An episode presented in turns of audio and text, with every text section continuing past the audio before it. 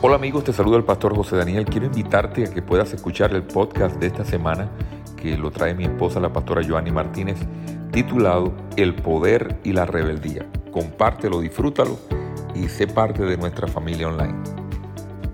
Hola, te habla la pastora Joanny Martínez desde Houston, Texas. Si estás escuchando este audio hoy es porque ya escuchaste los dos anteriores sobre el espíritu de doble ánimo Hoy vamos a tratar sobre el tercer tema, la tercera parte. Voy a hablar sobre el doble ánimo dentro de la iglesia, porque la fortaleza del doble ánimo también se extiende en nuestras iglesias. El ciclo del rechazo y de la rebeldía y luego amargura está destruyendo a la iglesia. La gente se va de la iglesia debido al rechazo por parte de los líderes. Los líderes se enfadan a causa del rechazo y de la rebeldía, los cuales conducen a la división.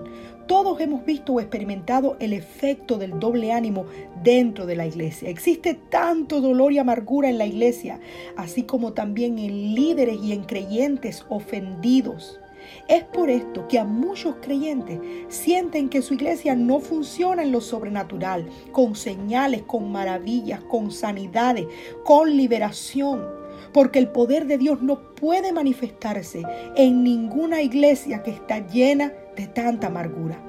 La falta de perdón y la amargura detienen el mover de Dios. Estas cosas endurecen los corazones de las personas e imposibilita que el Espíritu de Dios se mueva con libertad. La Biblia dice de que Dios salva a los contritos de espíritu. Por eso el quebrantamiento y el arrepentimiento son necesarios. Dos cosas van de la mano para quebrantar esto en cualquier iglesia, el quebrantamiento y el arrepentimiento. No puede haber un avivamiento cuando la amargura reina en los corazones de los creyentes. La amargura es un veneno que contaminará a la iglesia. Y usted está, usted es la iglesia del último tiempo. Si usted quiere vivir en una iglesia y estar en una iglesia, tal vez usted es pastor o es pastora y me está escuchando. Óigame bien, si usted quiere un avivamiento en su iglesia, comience trayendo sanidad y que el dolor y la amargura se vayan de su iglesia y de sus ovejas. Es por esto que el ministerio de liberación hoy en día es imprescindible dentro de una iglesia. Dice Hebreos 12, 15, mirad bien, no sea que alguno deje de alcanzar la gracia de Dios, que brotando alguna raíz de amargura os estorbe, y por ellas muchas muchos sean contaminados. Vemos otras formas en las que el espíritu de doble ánimo afecta nuestras iglesias en este tiempo. El espíritu de rebelión y las divisiones en la iglesia. Voy a hablar sobre el tema bien rapidito sobre Axalón, porque Axalón es la figura bíblica del espíritu de rebeldía. Ustedes recuerdan que Axalón era el hijo del rey David y las partes relevantes de su historia están en Segunda de Samuel, capítulo 13, versículo 19. Segunda de Samuel 13, 19. Axalón estaba lleno de rencor, de venganza y de violencia. Luego de, luego de que su hermano Amón había forzado a su hermana Tamar a tener relaciones. Debido a haber sentido que no se había, él, él, él sintió Axalón sintió de que no se hizo justicia por su hermana y, probable, y probablemente estaba en lo cierto. Las cosas eran diferentes para las mujeres en ese entonces. Axalón llevó la vergüenza y la culpa y el rechazo, el dolor y la amargura de su hermano, de su hermana. La Biblia relata que esperó dos años para vengarse de su hermano. Eso está en 2 de Samuel capítulo 13, versículos del 23 al 29. Esto quiere decir que por dos años estuvo lleno de odio y amargura contra su hermano. Finalmente, sus hombres hicieron el trabajo sucio y mataron a Amón. Luego Axalón se ocultó por temor a su papá. Durante el exilio de Axalón, David no fue a verlo. No obstante, el mensajero del rey Joab se presentó ante el rey a favor de Axalón y le pidió que si se le permitía a Axalón volver a su casa en Jerusalén. El rey concedió la, la, petición, pero todavía no vería a su hijo ni se presentaría ante él. Una vez más, Absalom se apoyó en Joab como su defensor y finalmente le concedió su petición. Pero para este entonces ya había un espíritu de rechazo que se había establecido en el corazón de Absalom y volvió a Jerusalén y comenzó entonces a esparcir semillitas de desconfianza y discordia entre los hermanos. Dice en segunda de Samuel capítulo 15 versículos 2 y 6 y se levantaba Absalom de mañana y se ponía a un lado del camino junto a la puerta y a cualquier que tenía pleito y venía ante el rey a juicio, Axalón lo llamaba y le decía, ¿de qué ciudad eres? Esa persona, él respondía, tu siervo es de una de las tribus de Israel. Entonces al jabón, Axalón le decía, mira tus palabras son buenas y justas, pero no tienes quien te oiga de parte del rey. Y añadía Axalón, ¿quién me pusiera por juez en el país? Para que vinieran ante mí todos los que tienen pleito negocio, y yo les haría justicia. Cuando alguno se acercaba para postrarse ante él, le tendía la mano, lo abrazaba y lo besaba. De esta manera hacía con todos los israelitas que venían ante el rey a juicio, y así les robaba Axalón el corazón a los de Israel. Tras repetidas acciones como esta, Absalón conquistó el corazón del pueblo. Se estableció, como un líder a sus ojos y a espaldas del rey David. Después de cuatro años, Absalón determinó llevarse a otra ciudad, a Hebrón, a las personas que le habían prometido lealtad y proclamarse a sí mismo rey. Sus seguidores crecieron de tal manera que David temió por su propia vida y huyó de Jerusalén. Cuando David partió a Jerusalén, Absalón volvió de Hebrón como rey. Intentaba usurpar el lugar ungido de David como rey de Israel, pero su plan no prosperó. David pudo reunir sus propias tropas que le habían permanecido fieles y fue forzado a contraatacar a su propio hijo. Finalmente, pasando por debajo de las ramas, usted sabe, de una de las de, los árboles, Axalón quedó enredado con sus cabellos. El mensajero de David, Joab, lo encontró allí y lo mató. La rebelión de Axalón causó estragos y una gran división en la nación. Esto es lo que el doble ánimo puede provocar en una iglesia. Los líderes o miembros de una iglesia pueden ser heridos u ofendidos por otros líderes o por miembros. Comienza con el rechazo, luego la rebeldía y finalmente la amargura los conduce a buscar la destrucción de toda la iglesia, de la misma forma en que Absalón intentó destruir el reino. En base a lo que nosotros estamos, acabamos de ver sobre la vida de Absalón, existen 12 etapas, sí, 12 etapas por las que las personas atraviesan cuando son influenciadas por el espíritu de rebeldía. Las siguientes características usted la va a ver en muchas iglesias y organizaciones cuando no se lucha contra este espíritu. Número uno, espíritu de independencia. Una actitud de independencia surge cuando una persona ya no quiere sujetarse a un líder, sino que busca su propio reconocimiento y su propia reputación. Dos, autopromoción. La persona va a actuar para obtener el aprecio de los hombres, porque Axalón robó el corazón de las personas. Tres, orgullo espiritual. En la medida que las personas reconozcan y elogian a la persona engañada, van a comenzar a creer que es más espiritual que los líderes. Cuatro, espíritu ofendido. Cuando un líder no promueve las ideas y talentos de una persona rebelde como éste cree que debería, se siente sumamente ofendido, se llena de orgullo y por lo general busca a otros que estén de acuerdo con él en su ofensa. Número 5. Espíritu de crítica. Al igual que Absalón con su padre, David, la persona, con su padre David, la persona rebelde, cuestiona y socava casi todas las decisiones del líder delante de otros. A causa de este espíritu de crítica, la persona en rebeldía ya no percibe ninguna atención o dirección por parte de los líderes. 6.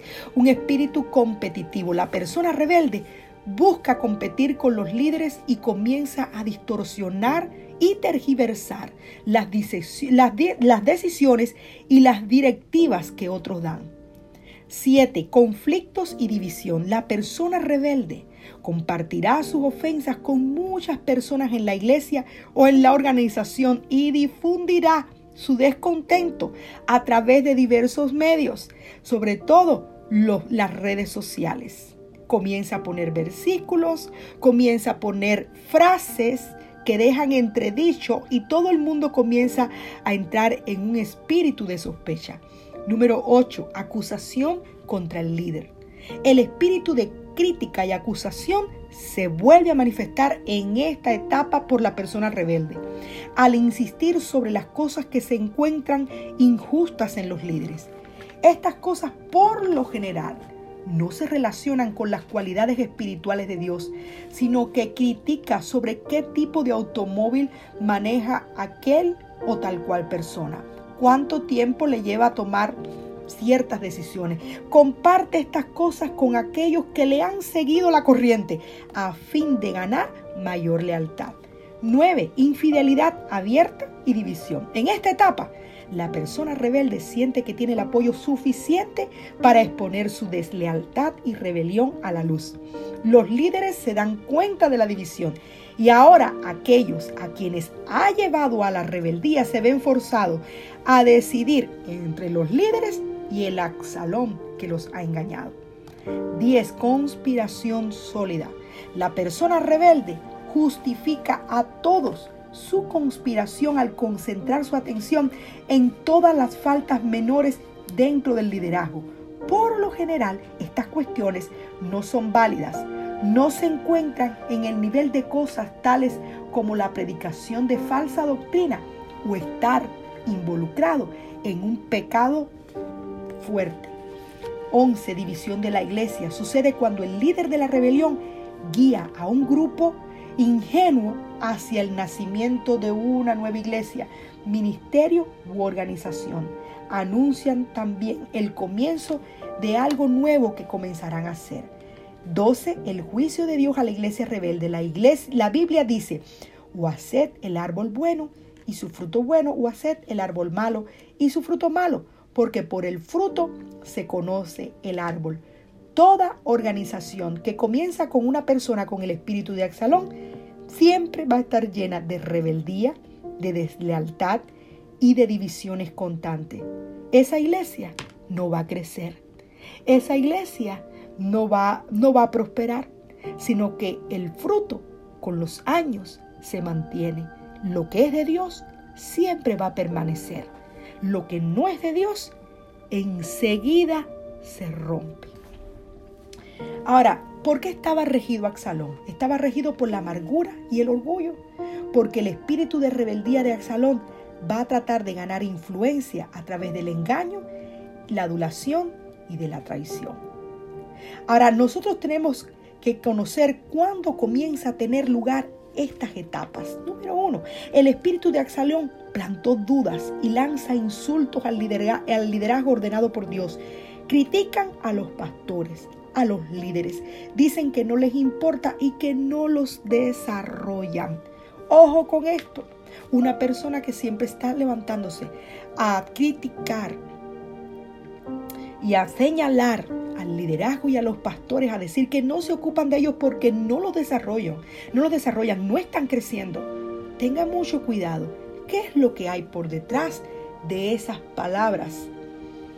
Número dos, el espíritu de Axalón utiliza la amabilidad, dádivas y favores, favores por medio como medio para ganar los corazones de la gente. Se esfuerza para construir cuidadosamente una imagen que impresione. El espíritu de Axalón necesita un público para prosperar.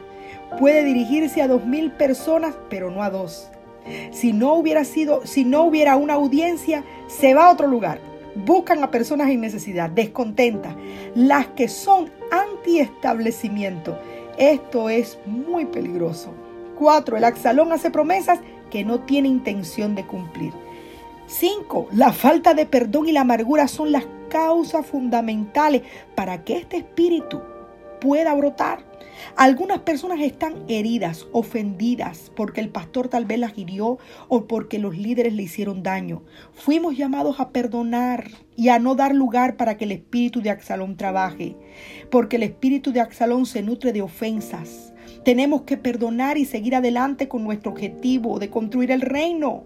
Desafortunadamente, esto no es lo que muchas personas hacen.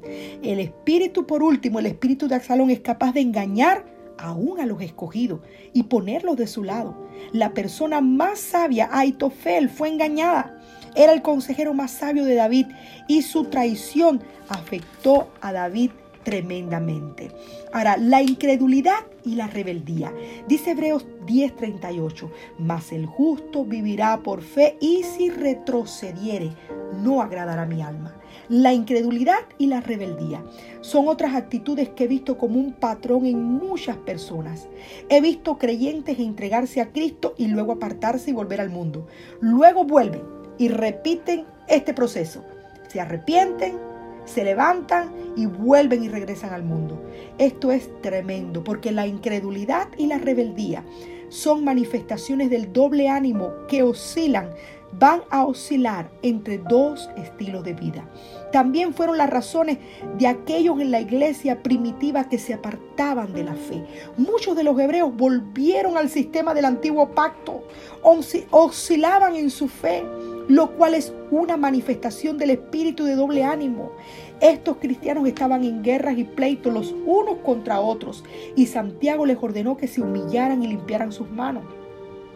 Escuche bien, Dos espíritus que se, que se, mencionan en el pasaje de Santiago 4, concupiscencia y orgullo, son predominantes en el doble ánimo, así como también la discordia, la contienda, el adulterio.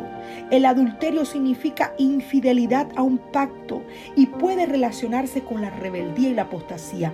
Algunos de estos creyentes se apartaron de Cristo y se volvían al mundo, y Santiago se refirió a ellos como pecadores. El espíritu de doble ánimo produce incredulidad y duda. La rebeldía y la apostasía pueden ser manifestaciones del doble ánimo. El profeta Jeremías reveló que el remedio para la rebelión es la sanidad o en otras palabras, la liberación. ¿Es usted de doble ánimo en su caminar con Cristo?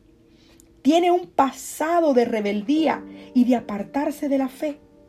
¿Ha dado usted lugar al espíritu mundano y carnal? ¿Se quiebra ante la presión o la persecución o se vuelve a las cosas de este mundo? Si todas estas preguntas responde usted un sí, estas son manifestaciones del doble ánimo. El hombre de doble ánimo, de doble ánimo no es lo suficientemente estable para enfrentar los desafíos que por lo general sobrevienen por ser creyente.